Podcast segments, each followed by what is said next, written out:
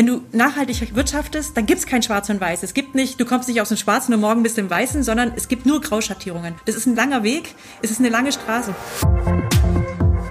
Pioniere wie wir. Der Kehnbaum Podcast. In diesem Podcast entdeckst und erlebst du gemeinsam mit Fabian Kienbaum Deutschlands Familienunternehmen. Herzlich willkommen zur aktuellen Folge von Pionieren wie wir. Mein Name ist Fabian Kienbaum und ich begrüße euch heute herzlich aus Tettnang in Obereisenbach äh, im Oberschwaben. Äh, nicht im Allgäu, wie wir später hin. Wir sind zu Gast bei Antje von Dewitz. Und bevor wir einsteigen, äh, Antje, würde ich dich gerne bitten, äh, dich einmal kurz vorzustellen. Wer bist du und was machst du? Hallo, ich bin Antje von Dewitz. Ich bin äh, Geschäftsführerin von VD Sport. Wir sind ein äh, Berg- und Outdoor- und Bike-Ausstatter. Wir rüsten Menschen mit funktionellen Produkten aus, damit sie gut die Natur genießen können in allen äh, sportlichen Aktivitäten. Genau.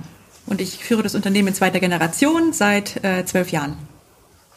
Wir sind ganz dankbar und ihr hört, meine Stimme ist beschwingt, weil heute sind wir bei einer wirklichen Pionierin, aber auch beim Unternehmen, was schon sehr, sehr früh Pionierarbeit geleistet hat. Und das wollen wir heute einmal herauskitzeln. Wir haben uns so ein paar Themenblöcke vorgenommen. Wir möchten natürlich sehr viel über dich erfahren, weil du, äh, glaube ich, mit dem Ansatz, wie du das Unternehmen führst, wie du es auch in den letzten gut zehn Jahren geprägt hast, besondere Wege gegangen bist.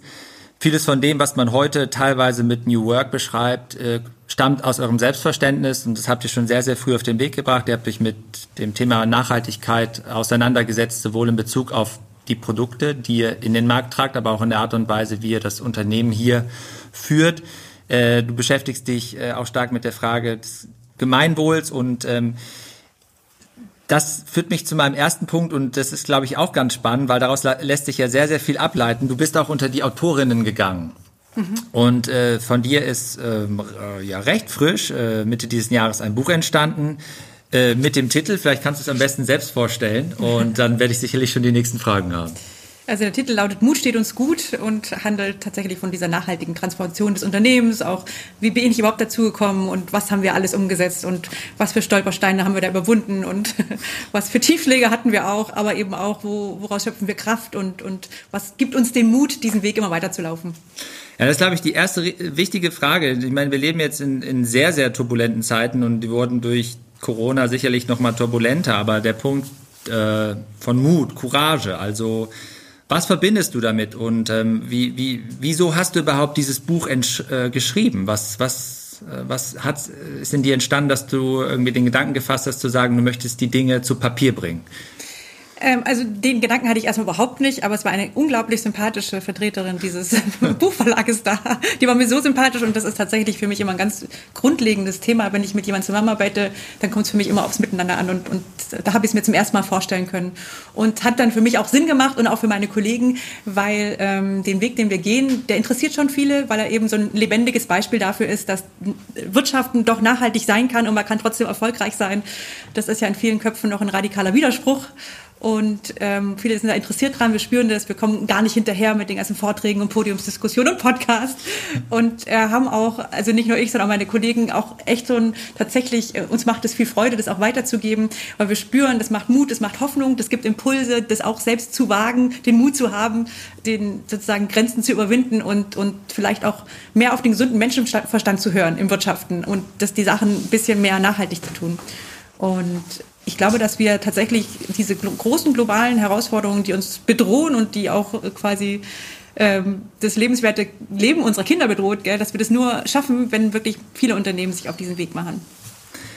Das ist ein ganz gutes Stichwort, was du gerade gegeben hast, auch mit dem Thema Podcast. Ich, ich, möchte heute den Versuch unternehmen, weil es eben, du hast viele Gespräche geführt und es soll jetzt nicht darin enden, dass du vieles von dem, was du schon gesagt hast, wiederholt hast. Aber als treue Zuhörerinnen und Zuhörer wisst ihr ja, äh, wenn ihr euch auf den Weg macht und da interessiert seid, ähm, zur Antje gibt es sehr, sehr viele Podcasts und, und auch sehr inhaltsreich und glaube sehr, sehr spannend. Und ich möchte den Versuch unternehmen, aber vielleicht die Fragen und die Punkte herauszuarbeiten, die in den anderen Podcasts nicht behandelt worden sind. Und äh, als erster Gedanke kam mir dazu nochmal, die Art und Weise, wie du führst oder auch die Art und Weise, wie ihr das Unternehmen steuert, ist ja offensichtlich, du hast es gerade schon mal angedeutet, äh, besonders, weil äh, gerade auch diese Frage, man, heute sprechen wir viel von Versöhnung, Ökonomie und äh, Ökologie und ist das denn eigentlich ein Paradoxon? Das habt ihr ja sehr, sehr früh gemacht. Heute machen sich ja scheinbar auch viele auf dem Weg, weil es irgendwie en vogue scheint oder sie im Zweifel sogar Kunden verlieren und daher getrieben wird. Aber ihr habt das ja aus einer ganz anderen Motivlage gemacht. Und das hat ja viel mit dir als Person zu tun. Und wie, wieso liegt es dir so am Herzen und wieso, wieso bist du so geworden, wie du bist? Was hat dich vielleicht auch in deiner Zeit, bevor du Unternehmerin geworden bist oder wo du hier mehr Verantwortung genommen hast, geprägt, dass du eben diese Person geworden bist, wie du heute bist? Wo liegen die Wurzeln und Gründe? Ähm, viel, glaube ich, dieser Wurzeln liegt hier in Obereisenbach.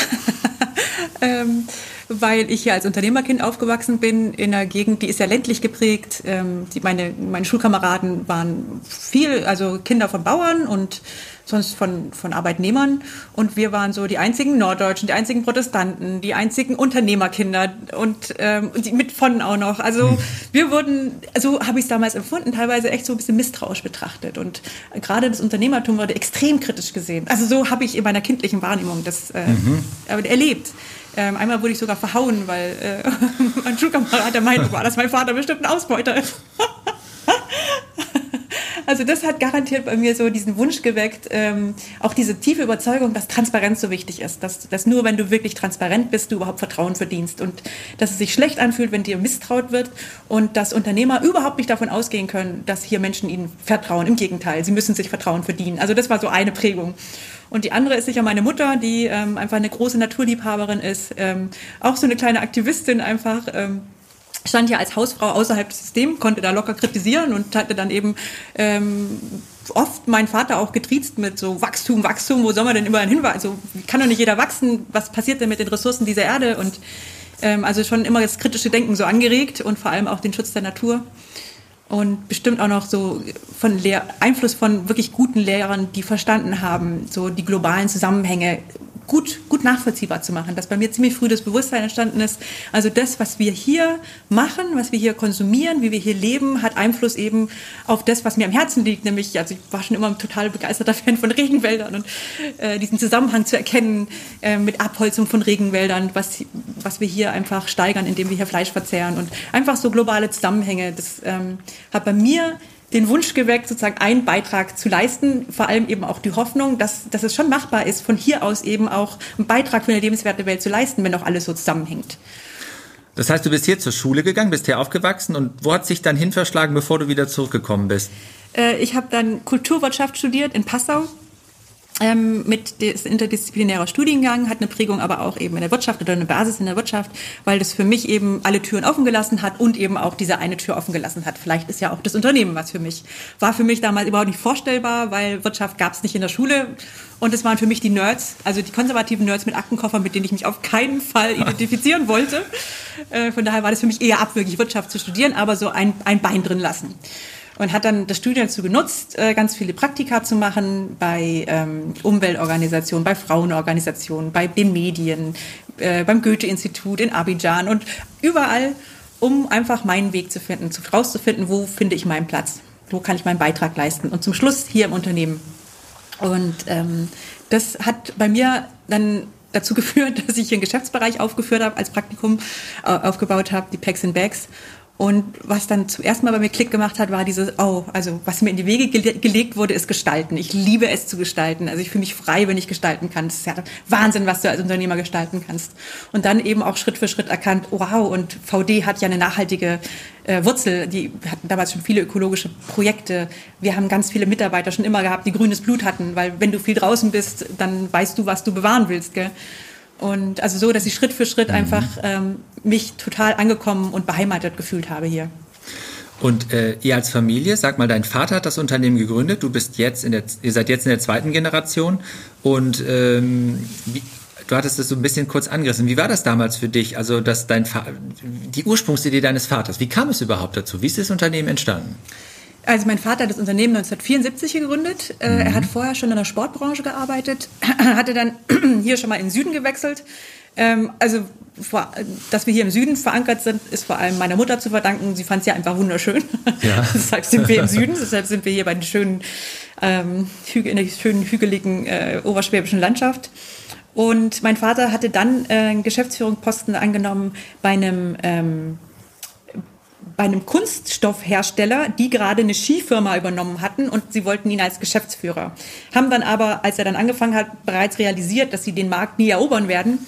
Ähm, und er musste dann diese Firma abwickeln, also eine tolle alte Skifirma. Und hat dann in dieser Abwicklung, was ihm ganz furchtbar war natürlich, äh, als Einstieg den, den, den, Betrieb abzuwickeln, hat da erkannt äh, für sich, dass, ähm, dass dieser noch nicht vorhandene Outdoor-Markt, den gab es ja damals noch gar nicht, gab ja nur Bergsport, aber dass da ein Potenzial ist, dass da ein Riesenpotenzial am Entstehen ist, dass die Menschen eben nicht nur irgendwie immer nach Italien an die Adria fahren wollen, sondern dass sie in die Berge wollen und dass sie dann Ausrüstung brauchen, Rucksäcke und sowas. Und hat es seinen Geschäftsführern vorgestellt ähm, und die haben gesagt, nee, damit kann man kein Geld verdienen. Und dann hat er gesagt, dann macht er sich selbstständig. Denn früher oder später wollte er sich sowieso selbstständig machen. Und das war so die Entstehung von VD. Also er hat, ähm, er hat ein unheimliches Gespür einfach von wo wo geht die Zeit hin, wo geht der Markt hin und hat es, ähm, ist auch Outdoor-Fan und aus diesem ist diese Neigung ist entstanden. Vieles von dem, was Sie heute in eurem Portfolio hat, damals schon angelegt gewesen oder habt ihr es auf der Zeit nochmal ergänzt, vielleicht auch mal wieder reduziert oder ist es mehr oder weniger ähnlich geblieben? Wie, sind, wie ist so die Genese? Also entstanden ist mit Rucksäcken und dann ähm, ergänzt durch Kletterhardware und Speleologie-Ausrüstung, das ist Höhlenforschung. Ähm, heute sind wir viel breiter, aber auch ein bisschen spitzer, weil wir uns nur auf textile Produkte konzentrieren, also Kernkompetenz textile Verarbeitung, ähm, aber natürlich breiter geworden sind in den Produktpaletten. Also wir, wir haben funktionelle Bekleidung für den Bergsteiger, Skitourengeher, Radfahrer, äh, Rad, Rennradfahrer, Mountainbikefahrer, äh, den urbanen Pendler ähm, aber eben auch die Rucksäcke, die Fahrradtaschen, das Reisegepäck. Ähm, also ihr, Zelte, ihr könnt das jetzt nicht sehen, aber wir lassen gerade die Schuhe. Blicke schweifen. Das ist euer Showroom ja. hier oder mit wie? Genau, wir sitzen ja. hier im Showroom. Also hier kommen ähm, Händler aus der Gegend, kommen hier auch her, um zu schreiben, also um Orders zu schreiben. Ähm, und genau. Ja, sehr schön. Also äh, es ist wirklich einladend äh, für, für all diejenigen, die mal äh, auf der Reise oder Durchreise sind. Der, der Besuch lohnt sich, nicht nur hier, wo wir jetzt konkret sind, sondern auch in der Gegend. Vielleicht nochmal der Punkt, der mich interessiert dieses Bild und das, was euch heute so ausmacht und was du ja auch mit Überzeugung hm, in die Welt trägst und was du auch in deinem Buch adressiert hast, ist das etwas, was du ganz bewusst nochmal in das Unternehmen getragen hast ähm, oder war es eh schon da und du hast es nochmal zusätzlich gestresst dann mit der Übernahme der Verantwortung, als dein Vater an dich übergeben hat? Wie würdest du das beschreiben? Ähm, also ich würde so beschreiben, dass wir auf jeden Fall ökologische Wurzeln hier hatten. Ähm, vor allem eben aus diesem Ursprung, dass wir eine Outdoor-Firma sind und ganz viel grünes Blut, wie ich vorher schon beschrieben habe, im Unternehmen hier herrscht. Ähm, aber es war mehr so gebunden in Projektform, aber in wirklich innovativen, großartigen Projekten. 1994 hatten wir schon äh, vollständig recycelbare Bekleidungskollektionen. Da steckt ein unglaublicher Innovationsaufwand drin, weil du musstest eine Jacke, die sonst vielleicht aus 50 verschiedenen Materialien besteht, aus einem Material schaffen. Du musst also richtig Materialinnovationen schaffen, damit es überhaupt möglich war. Und dann ein Netzwerk aufgebaut der Industrie, die das rückstandslos verarbeiten konnten. Ein Netzwerk aufgebaut von Händlern, die äh, gebrauchte Ware wieder zurückgenommen haben, an uns geliefert, damit wir das dann äh, in einen Kreislauf zuführen konnten. Großartige Projekte also. Leider kam es nie wirklich in den Kreislauf, weil viel mhm. zu wenig zurückgegeben wurde. Aber in der Veranlagung war alles da.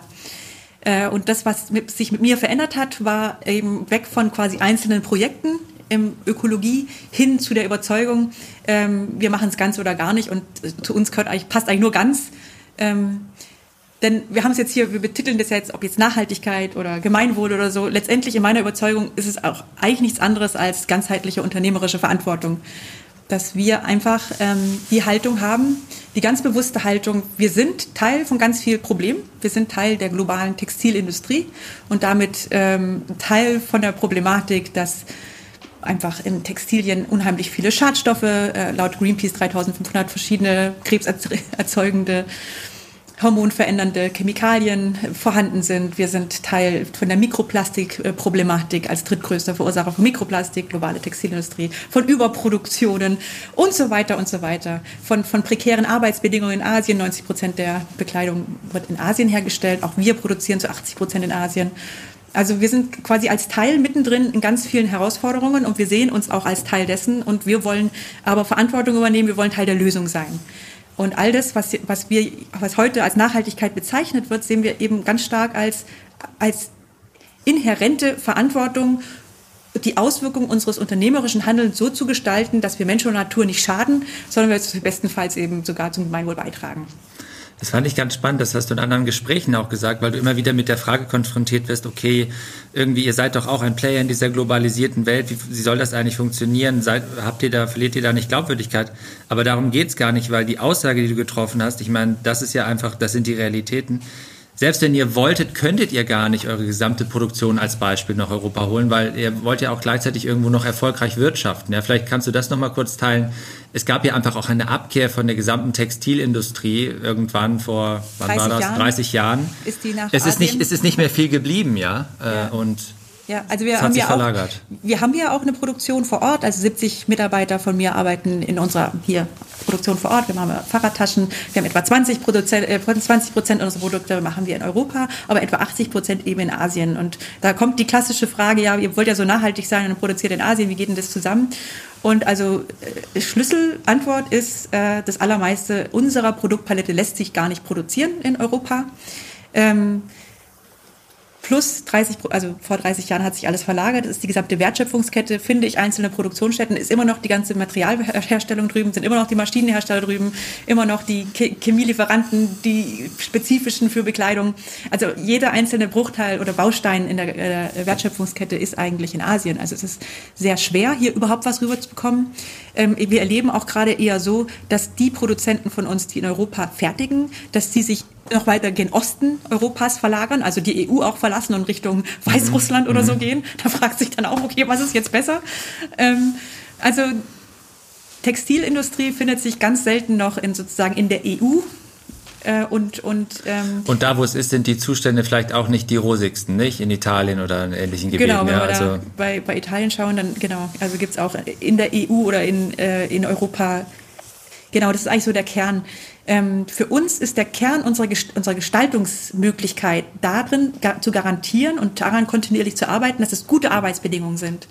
Und für uns ist es mittlerweile fast leichter, das in Asien zu garantieren, weil wir das seit Jahrzehnten da machen und da einfach hervorragende Partner haben, mit denen wir ja, ja teilweise tatsächlich auch schon Jahrzehnte zusammenarbeiten die, die es gewohnt sind, auditiert zu werden, die die, die Regelungen kennen, die, äh, wo wir genau wissen, was sind die Sublieferanten. Denn beispielsweise in Portugal ist es so, ich produziere total gerne in Portugal, aber da gibt es ganz viele, ganz viele kleine Zulieferanten. Die musst du erstmal, musst also einen Überblick kriegen. Mhm. Die sind es gar nicht mhm. gewohnt, äh, auditiert zu werden. Die, du musst die erstmal von, von null anfangen zu schulen. In Asien ist, da sind wir so weit, dass wir auf einem sehr hohen Niveau schon einsteigen. Also du bist eine eine extrem engagierte Unternehmerin aus Überzeugung und versuchst darüber deinen Beitrag zu leisten, in der bestmöglichen Art und Weise, wie das ist, aber auch als Bürgerin darüber hinaus, wie ist dein Blick auf die Welt mit der Prägung, die du hast, auf das, was wir so erleben? Du hast das jetzt gerade mal so ein bisschen an, anklingen lassen, auch im, im Vorfeld. Corona war ja so eine Phase, finde ich. Da, man hatte ja auch, man hatte beispielsweise weniger Zeit, äh, indem man auf Reisen war. Man hatte irgendwie auch Muße und konnte sich vielleicht so ein paar Dinge nochmal durch den Kopf lassen. Wie, wie hast du das wahrgenommen? Wenn ich jetzt mal ein Beispiel nenne. Viele Industrien, die im Vorfeld schon so ein bisschen am Pranger standen, stehen jetzt mit dem Rücken zur Wand. Ja, nun mal also äh, die Fleischindustrie oder auch das Thema äh, Flugreisen, was so durch die Welt ging. Und wir hatten ja davor äh, das Thema Fridays for Future und äh, alles, was du auch insbesondere jetzt sinnbildlich durch Greta Thunberg so auf den Weg gebracht worden ist. Wie, wie blickst du da drauf und, wo, wo engagierst du dich noch? Wie, wie ist deine Wahrnehmung und äh, wie schaust du so in die Zukunft? Bist du besorgt? Bist du hoffnungsfroh? Glaubst du an nachhaltige Veränderungen? Wie ist, wie ist ja. so deine Gefühlslage? Also so das, was mich treibt, ich habe ja nie gearbeitet ohne Kinder. Ich habe schon immer vier Kinder gehabt als Geschäftsführerin sozusagen. Also davor, auch als ich eingestiegen habe zu arbeiten, war ich schon schwanger. Und was mich unglaublich umtreibt, ist, ähm, dass meine Kinder eine lebenswerte Welt erleben sollen, dass ich meinen Beitrag dazu leiste, lebenswerte Welt zu, zu, zu gewährleisten. Mein Blick auf die Welt ist, es ist fünf vor zwölf oder wenn nicht schon von weiter. wir haben so viele globale Herausforderungen, die, also man kann ja fast zusehen, wie die Sommer heißer werden, wie die Jahre heißer werden. Man kann zusehen, in, in ich glaube, in 50 Jahren ist, schwimmt mehr Plastik gewichtsmäßig im, in, in den Meeren als Fisch. Ähm, das ist, das, man kann es fast sehen. Und, und das ist für mich wirklich ein Abgrund, in den ich blicke angesichts der Tatsache, dass ich Kinder in diese Welt gesetzt habe, die ja die ein gutes Leben haben sollen. Oh. Und ähm, ich habe mich immer gefragt, ähm, oder ich habe mir immer vorgestellt, das habe ich von Anfang getrieben, dass eines Tages meine Kinder mich fragen werden, was hast du denn gemacht? das ist für mich so ein, so ein Gradmesser, auch alles das, was wir tun, daran zu messen, kann ich das vor meinen Kindern rechtfertigen? Also wir unterhalten uns jetzt viel über die Firma, auch mit meinen Kindern oder so. Und mhm. tatsächlich fragen sie mich jetzt auch und kritisieren mich auch, dass ich immer noch Fleisch, oder vielleicht esse ich gar nicht mehr, aber dass ich immer noch Käse esse oder so, ist ganz lustig. Äh, also in ganz anderen Feldern. Ich werde es in ganz anderen Feldern getrieben von ihnen. Aber äh, das, das war für mich ein unheimlich hoher Antrieb, ähm, tätig zu werden und auch nie aufzuhören. Ähm, diese, diese Vorstellung eben, ja, diese, diesen Blick in die Zukunft und, und das, was, was, was hinterlassen wir unseren Kindern. Und wenn ich jetzt auf Fridays for Future oder so gucke, dann ist es für mich, als ob das, was ich mir immer vorgestellt habe, wahr geworden ist, dass die Kinder auf die Straße gehen und, und unkritische Fragen stellen. Ist, ich finde es völlig berechtigt. Es geht um ihre Zukunft.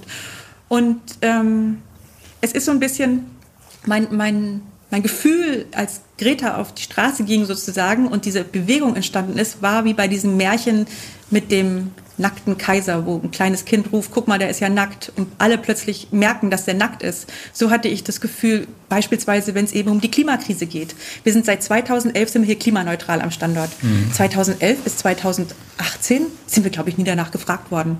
Hat das kein Mensch interessiert?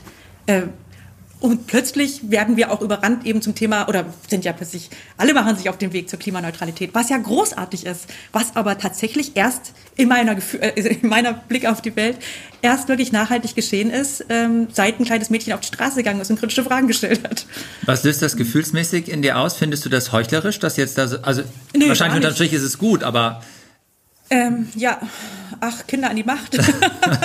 Ich würde mir schon wünschen, dass ähm, was ich denke, was, was zu viel Einfluss hat bei uns, sind schon, ist schon so Verbände, Lobbyisten. Also mhm. ähm, dieses, dieser Protektionismus vor Industrien zu schützen, sozusagen, vor solchen Ansprüchen, dass es jetzt umweltfreundlicher sein muss oder dass es äh, erlebe ich als sehr stark und als sehr hinderlich. Und ähm, ich bin froh, dass da ab und zu meine Kinderstimme jetzt durchbricht und einfach nur an den gesunden Menschenverstand appelliert.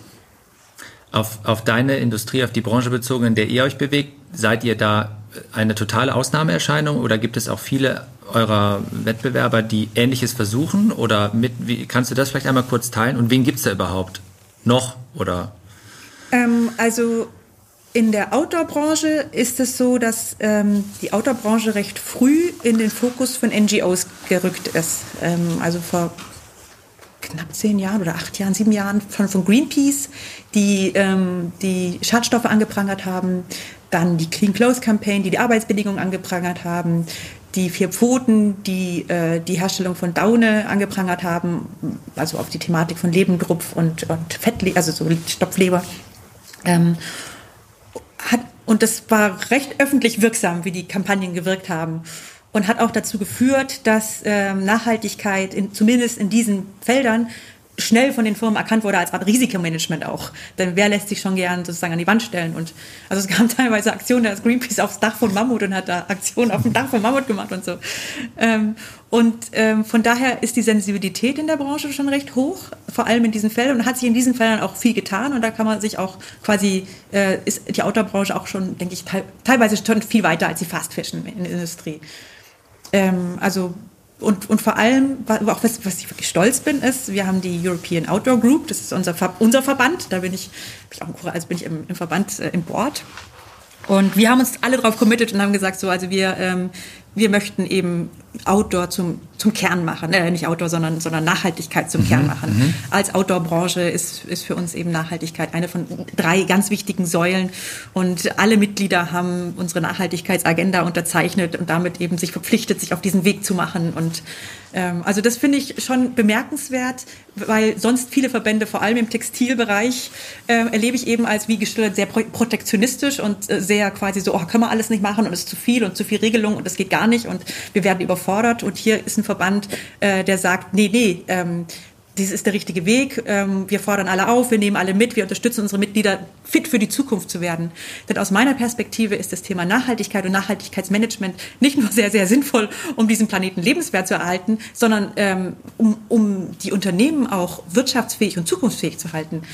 Denn dieser Protektionismus führt eigentlich nur dazu, dass ich einfach mich, mich abschirme von den Erwartungen äh, der Zukunft, dass ich mich abschirme vor den Herausforderungen, also von den Erwartungen der Menschen, von den, von den Herausforderungen, die da draußen passieren. Ich, ich, ich verhindere damit, dass die Unternehmen sich agil aufstellen für Herausforderungen, die, die, denen sie sich stellen müssen. Und verbindest du damit so konkrete Forderungen auch nochmal äh, an die Politik? Also vielleicht so abgeleitet, ich stelle mir vor, wie sehen jetzt vielleicht eher eure typische Kunden aus? Wo kauft heutzutage äh, die Jugend ein, ja? Und immer dieses Gefühl, wenn sie dann eher nicht wahrscheinlich eher bei Fast Fashion als jetzt bei Auto, aber das kannst du ja vielleicht mal beschreiben, wo ja teilweise Mode so günstig geworden ist. Man, das wird einfach neu gekauft. Das, das, das wird teilweise, also das ist so ein Automatismus geworden, der, der komisch anmutet. Wie, wie schaust du da drauf? Also absurd eigentlich, wenn man ja, ehrlich ist. Also ich erlebe so eine Zweigleisigkeit. Also das eine ist so, also irgendwo habe ich mal gelesen, tatsächlich, dass es die erste Generation ist, die eben äh, nicht mehr wäscht, sondern eher quasi sich das Neue kauft. Ähm, und das, das, das wird sicher auch gefördert durch so Billigketten. Aber auf der anderen Seite erlebe ich auch und das auch immer stärker. Und ich denke, durch, gerade durch, durch so eine Bewegung wie von Greta und, und, und Fridays for Future und jetzt auch durch Corona viel, viel stärker, dass ähm, sich die Jugendlichen ganz bewusst Gedanken machen, dass sie sowas nutzen, eben wie äh, Kleiderkreisel, also so eine Plattform im Internet, wo, mhm. wo sie ihre mhm. Klamotten wieder verkaufen und, und gebrauchte Klamotten kaufen. Dass äh, das auch totales Interesse an VD eben ist, weil genau sozusagen da äh, so gewirtschaftet wird, wie sie sich gerne vorstellen. Also wir erleben sehr, sehr viel Interesse eben gerade von, von Jugendlichen. Aber aber ich denke schon in dieser Zweigleisigkeit. Also ich mhm. denke, es ist beides parallel vorhanden. Und erreicht ihr die? Wie werden die auf euch aufmerksam? Diese, wie, wie könnt ihr das?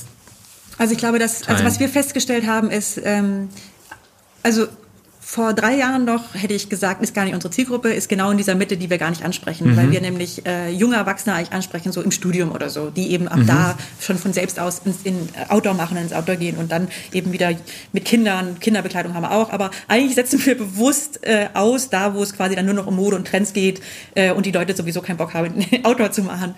Aber was wir erlebt haben, ist halt, dass wir ganz, ganz viele Haltungsthemen teilen. Also, ähm, dass wir, was ich, auch auf die Straße gehen und, und äh, aus Solidarität zu den Fridays for Future eben äh, unserem Klimastreik beteiligen. Dass wir ähm, dass wir uns einsetzen für, für ja, Lieferkettengesetze interessiert jetzt weniger, aber, aber einfach das ganze Thema ähm, nachhaltige Bekleidung, ökologische Bekleidung, ähm, die, die Themen, für die wir uns auch einfach in der Politik stark machen, die, die sprechen auch die Jugendlichen an. Und wir erleben auch nachweisbar eben auf unserer Internetseite, dass äh, das Publikum, das Zielpublikum sich auch verändert hat, also jünger geworden ist, dass die viel jünger einsteigen. Was ist das für ein Markt? Also du, ja, da hast glaube ich irgendwann mal. Und, äh, ja genau, wir sind jetzt seit ein paar Jahren eben auch ganz, also sind wir eingestiegen in die Nachhaltigkeitsläden, in so grüne Läden, die ja immer mehr kommen, mhm. also so auch so Nachhaltigkeitsplattformen und so. Und mhm. da, da ist dann schon auch die Schnittmenge. Da erreichen wir dann auch die Jugendlichen. Und ihr als Unternehmen seid aber eher Gallier, ja? Hast du, glaube ich, irgendwann mal Was diese, sind wir? diese Gallier, also wir sind so, ein gallisches okay. Dorf. Ja? Also, kannst du das nochmal, der eine oder andere hat es Mammut genannt, dann gibt es ja auch dann gab es ja auch, kennen ja viele sicherlich Jack Wolfskin, die wurden aber irgendwie hin und her gereicht. Was gibt es da noch so für Player? Was sind so die Größenverhältnisse? Also könnt ihr unabhängig bleiben? Und was vielleicht auch noch eine spannende Frage ist, die, eure Haltung, die sich auch in Nachhaltigkeit übersetzt, die Art und Weise, wie ihr produziert, ist ja wahrscheinlich auch eine kostenintensivere, so dass das, es ist auf der, es ist ein Wettbewerbsvorteil an, an der Stelle, aber es ist sicherlich irgendwo auch ein Wettbewerbsnachteil. Vielleicht ja. kannst du es nochmal also ähm, der Markt ist ja ein recht junger Markt sozusagen. Also der Begriff Outdoor gibt es erst seit 25, 30 Jahren und der Markt an sich ist 40, 50 Jahre alt.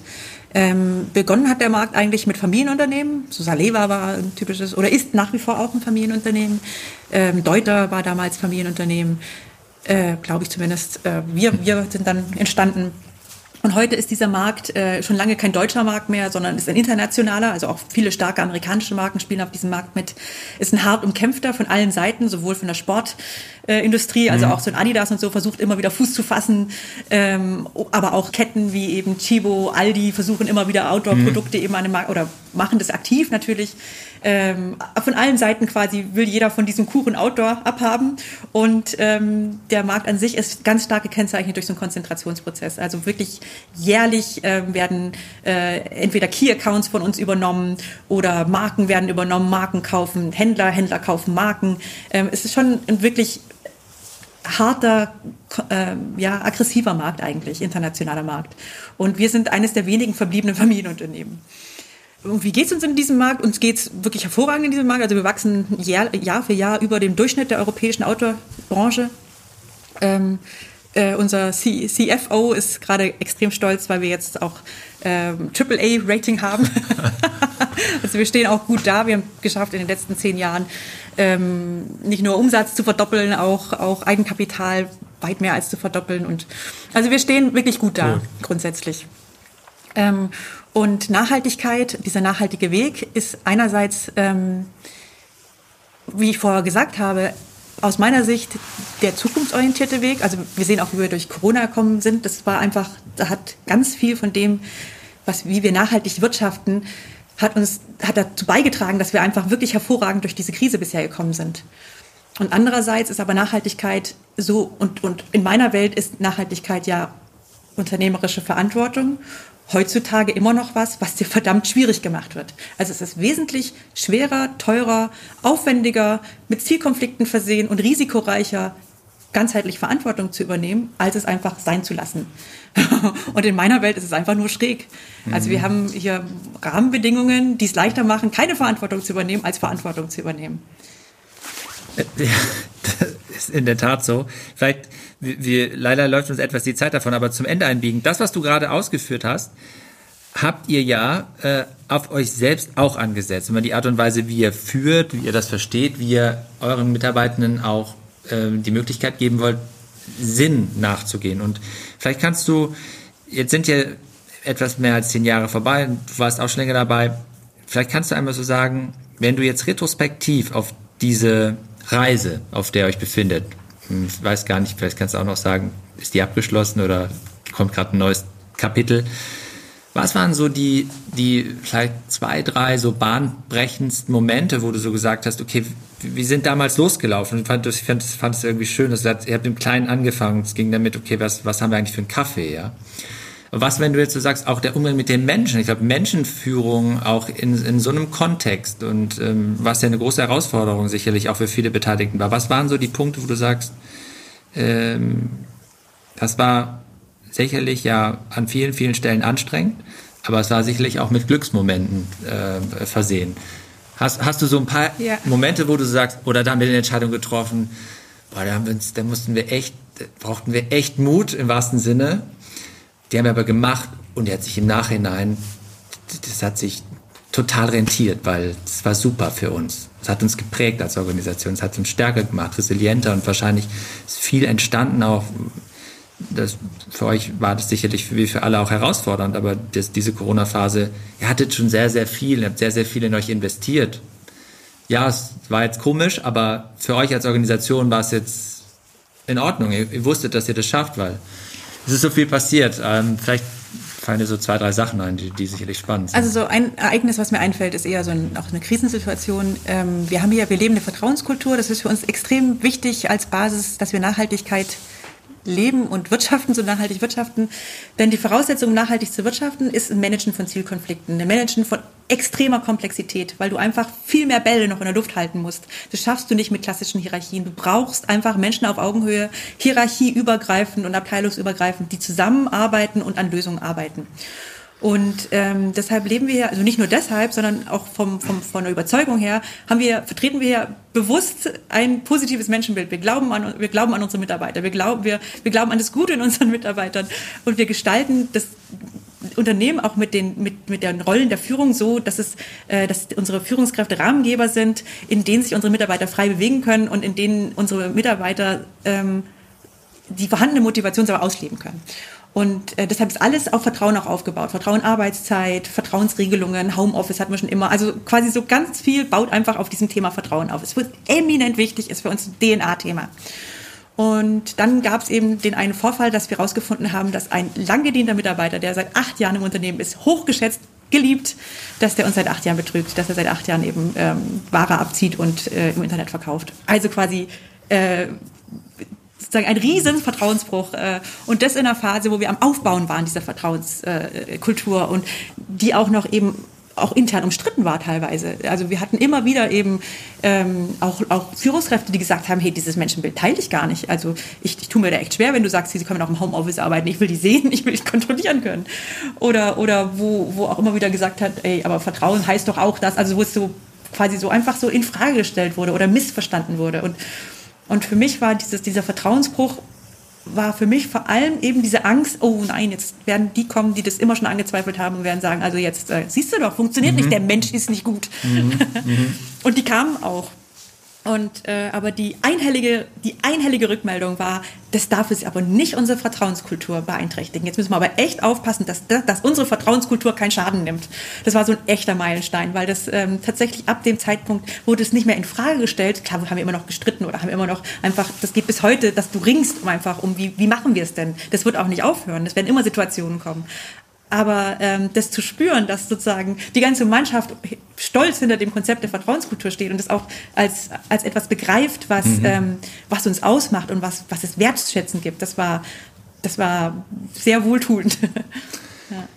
Wie habt ihr vielleicht den Menschen geholfen auf dem Weg und da hat es auch, da hast einmal ein Beispiel genannt, was ich besonders beeindruckend fand, weil viele Veränderungen, größere Transformationen sind ja auch häufig ähm, das gehört ja zur Wahrheit dazu, damit verbunden, dass einige Menschen damit nicht zurechtkommen können oder wollen und das Unternehmen verlassen. Aber was ihr an vielen Stellen geschafft habt, ist ja, und das ist, glaube ich, besonders, Menschen haben sich für neue Rollen entschieden und sind weiterhin in der Organisation tätig.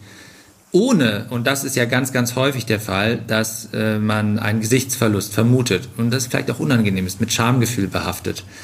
Und das gelingt ja in den seltensten Fällen, aber ihr habt das ja mehrheitlich geschafft. Das, das ja. Äh, finde ich von außen betrachtet, das, das ist ja eigentlich phänomenal. Ja, ja, ja, da bin ich auch echt stolz drauf. Also ich habe jetzt ähm, mal so innerlich gezählt, ich glaube mindestens zehn Leute, die entweder äh, ganz aus der Führungsrolle raus sind oder eine, quasi eine Stufe nach unten getreten sind, äh, die nach wie vor im Unternehmen sind, die nach wie vor loyal zum Unternehmen stehen und mit Begeisterung dabei sind. Ähm, das, das ist schon toll. Also wir hier, hier beginnt, hier ist auch sehr viel sozusagen so internes Stellenwechsel von der einen Abteilung in die anderen und also sehr viel Bewegung im, im, unter, im ganzen Unternehmen und das auch irgendwie, ja, ähm, ich glaube, es ist immer noch ein großer Schritt und es kostet immer noch Überwindung, das zuzulassen für die einzelne Person. Ähm, aber ich glaube, es wird dir so leicht wie möglich gemacht, weil ähm, ja, weil wir eben auch viel Arbeit drin da reinstecken, was ist denn die Rolle von der Führungskraft? Was, was wird da von dir erwartet? Und, und einfach auch mit, viel mit Coaching auch gearbeitet wird, um, ähm, um vorzudringen zu den Menschen sozusagen, was macht sie stark, was können sie gut, ähm, liegt dir die Rolle, liegt sie dir nicht und wenn es jemandem so bewusst wird, dass dir die Rolle nicht liegt, dann ist da ja auch eine Erleichterung drin, die dann loszuwerden, wenn es so klar wird, wenn sich das so klar rausentwickelt. Ähm, ja, da bin ich, da bin ich wirklich stolz drauf. Und das hat, die Rolle hat sich ja schon dramatisch verändert. Also bei uns äh, war die ja davor schon auch so, die Führungskraft ist der Entscheider, ist der Richtungsweiser, vielleicht auch der Machtwortsprecher. Und heute ist er ja eher so einen Schritt zurückgegangen. Quasi der Gastgeber, der, der, der, der Rahmengeber, der, mhm. der eigentlich die Bühne seinen Mitarbeitern lässt und eher an zweiter Reihe steht, der, ähm, der nicht durch Hierarchie entscheidet oder so, was ja manchmal auch einfacher ist, gell, sondern der andere Kompetenzen mitbringen muss, der es aushalten, der Widersprüche aushalten muss, der argumentativ stark sein muss, der Leute verbinden muss. Das sind ganz andere Anforderungen. Wie, wie gelingt euch diese Form von wertschätzendem Feedback? Also was, was man ja gerne sagt und was auch einfach über die Lippen gibt, aber was ja in der Realität sehr häufig ist, sowohl für den Feedbackgebenden als auch den Feedbacknehmenden. Wie, wie, wie gelingt euch das? Habt ihr da Routinen? Habt ihr da gewisse Formate etabliert oder ist es einfach normal, dass ihr da so einen sehr, sehr offenen Umgang miteinander pflegt und auch die Leute zu dir sagen, hör mal zu, das war jetzt totaler Käse, den du da fabriziert hast. Wie funktioniert das? Ähm also ich glaube, das, was uns da sehr hilft, also klar haben wir klare Formate, wir haben Mitarbeitergespräche, wir haben Feedbackgespräche, wir haben ähm, auch eben von Führungskraft und Personal sehr enges Zusammenspiel. Ähm, das, was uns wirklich, glaube ich, hilft, ähm, war diese ganze, wir haben sehr viel Energie stecken wir rein in das Thema Selbstwirksamkeit, also Trainings, dass, dass Menschen stark in sich selbst werden sozusagen, erkennen, was treibt sie eigentlich wirklich an. Und das heute ist ja was anderes als was der Nachbar, was den Nachbarn antreibt. Und das, was ich bei ihm negativ erlebe, ist gar nicht gegen mich gerichtet, sondern ist halt, der tickt halt einfach anders. Und und und auch zu unterscheiden, das sind meine Gefühle, aber ich muss mich jetzt nicht von meinen Gefühlen leiten lassen, sondern ich kann reflektieren und anders handeln.